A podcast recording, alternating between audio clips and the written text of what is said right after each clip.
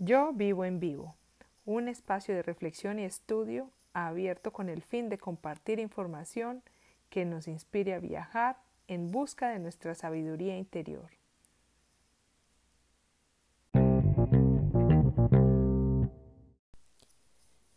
Hola a todos. Abordemos este tercer episodio de la segunda temporada desde la práctica desde una práctica que hemos venido experimentando a lo largo de este último año. Ha sido una aventura extrema de vida, donde se nos ha puesto a prueba la capacidad de recuperarnos, rediseñarnos y adaptarnos a nuevas condiciones. Probablemente algunos de esos nuevos retos nos encontraron dotados para afrontarlos, porque antes de que esta marea alta llegara a nuestra vida, seguramente veníamos trabajando en opciones para superarlo ya teníamos un trayecto adelantado. Otros retos que estamos enfrentando probablemente no están, nos están costando y confrontando más porque seguramente eran áreas de nuestra vida que teníamos desatendidas y hoy, debido a la situación, se nos convierten en situaciones que requieren de nuestra atención y decisión inmediata para enfrentar. Con honestidad, mirar nuestra dificultad y valorarla como una oportunidad para hacer un cambio fundamental en la forma de pensar y actuar ante ella nos va a dar la capacidad para ver más allá de lo que la situación realmente es. Autoobservarme de esta forma me permite pararme firmemente en medio del oleaje con la seguridad de estabilizarme desde mi propio centro, el cual es como un mástil que me equilibra y me enfoca en la valoración de esa experiencia con las ganas únicas y exclusivas de aprender.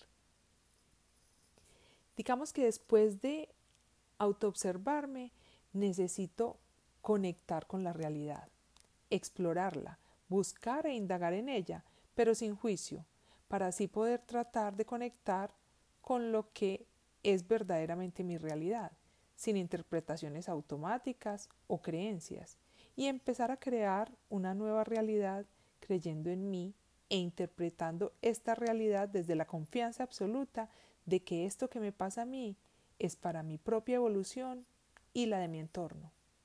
Pero, ¿cómo sé que estoy aceptando? En mi caso, la forma más fácil de hacerlo es consultando mi cuerpo.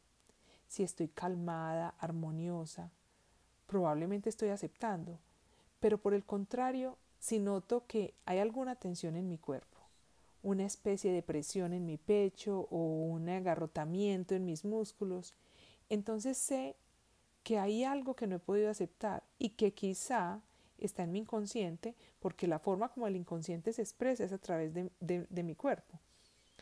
En el momento que reconozco sin autoengaños, que probablemente, probablemente yo creía que estaba aceptando, pero noto esa sensación en mi cuerpo físicamente, que puede que puede ir desde un vacío en el estómago que expresa mi miedo o esa presión en el pecho que me oprime y podría ser rabia.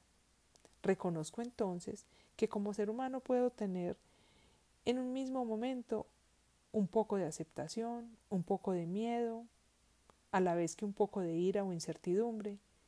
Y este, déjenme decirles que es un gran paso.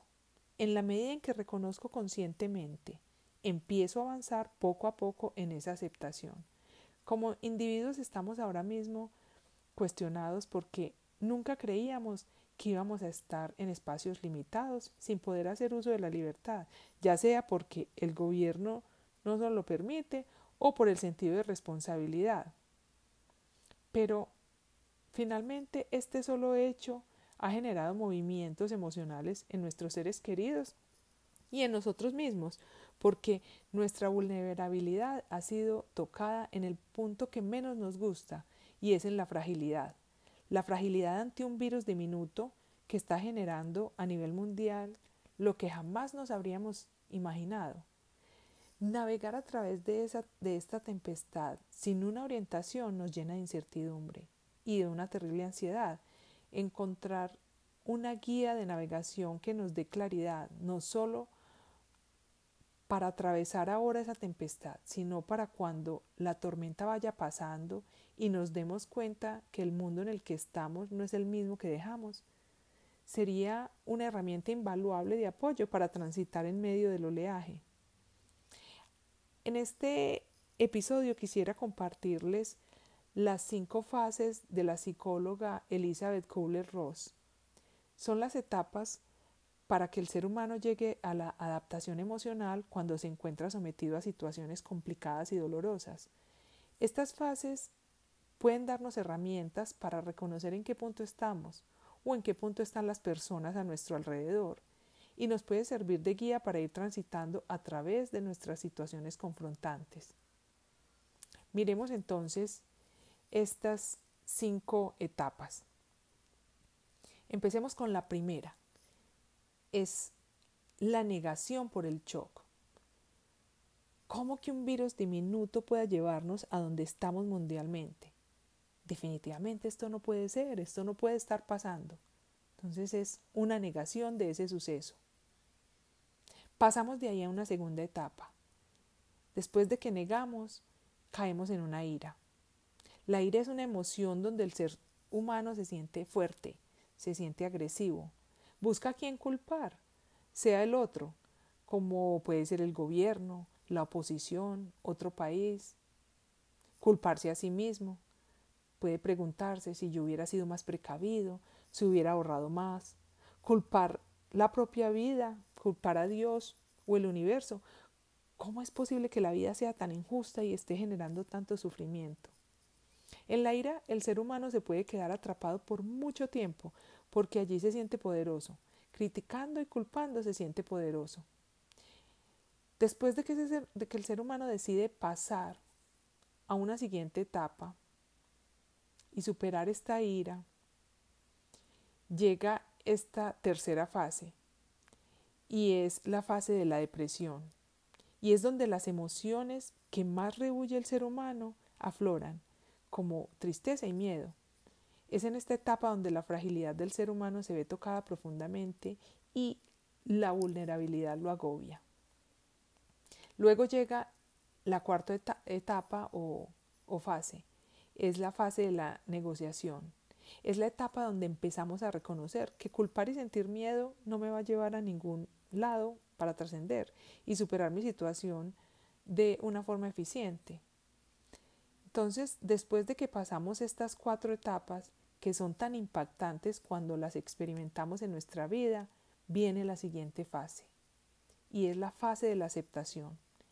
El ser humano asume la realidad tal cual es, asume que está en un nuevo mundo y que ese cambio de mundo tiene que, en ese cambio de mundo, tiene que renacer y reinventarse.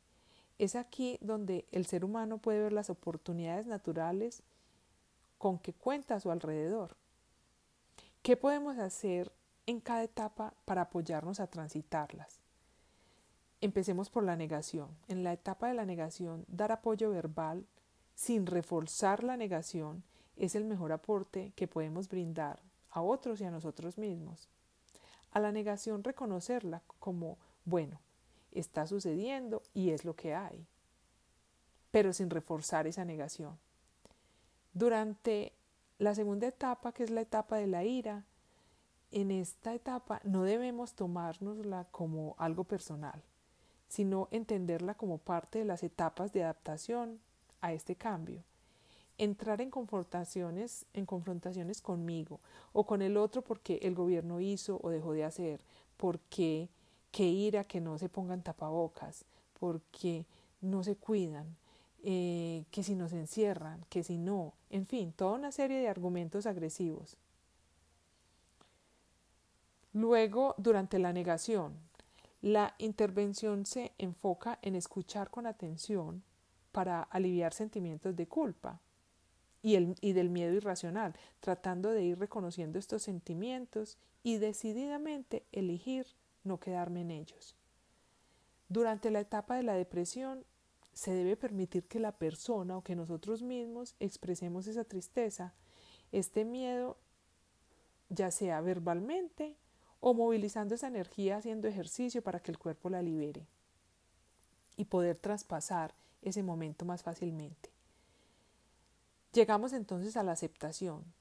Durante la aceptación apoyo emocional con información de sabiduría que nos ayude a inspirarnos para darle permiso al cambio y al reconocimiento de las oportunidades es trascendental para poder dar ese gran salto a una nueva creación en nuestra vida. Las cinco etapas se manifiestan como un mecanismo de defensa ante el problema o al afrontar la situación difícil. Son cinco etapas de duelo. Puede que no pasemos necesariamente por todas, incluso podemos tener sentimientos de varias etapas a la vez. Su duración también puede ser variable porque depende de con qué facilidad seas capaz de, pasar tu mirada al futuro. Entiendo que ese periodo de duelo es necesario, pero que para que estemos preparados para enfrentar los retos que se avecinen, hay que pasar con decisión y de forma natural al mundo de la aceptación. La mejor forma para apoyar a nuestros seres queridos a transitar por esta etapa es con el ejemplo de nosotros mismos. A medida que vamos traspasando nuestras propias fases y no con el discurso, porque yo podría predicar que debemos ser positivos, que no nos enfademos, que es mejor aceptar que culpar lo que estemos viviendo, pero con mis acciones demuestro lo opuesto entonces el apoyo va a carecer de fe y valoración por parte de la otra persona.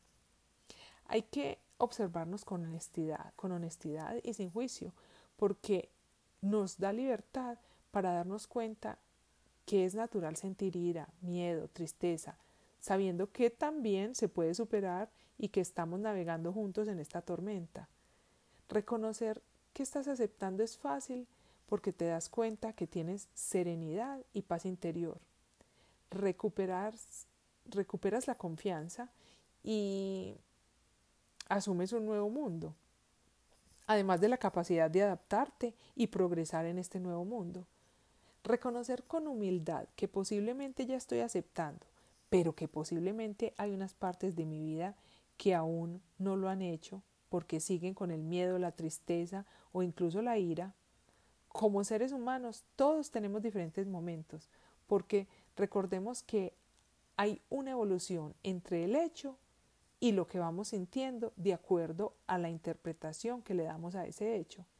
En estos términos, es clave buscar una interpretación que me ayude a pasar por las cinco facetas sin quedarme atrapado en una de ellas y así ayudarme a pasar más rápido por este proceso y estar preparado para ver nuestras oportunidades de este cambio que es inevitable.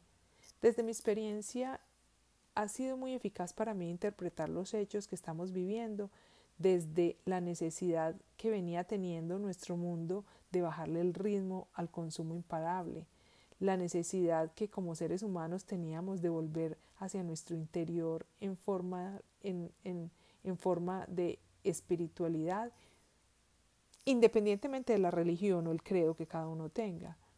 Esta interpretación de los hechos me ha ayudado a tener el valor para transitar por las etapas, reconociendo que se hace necesario la experiencia para aprender lo nuevo que se está avecinando con una actitud y pensamiento desde una óptica diferente.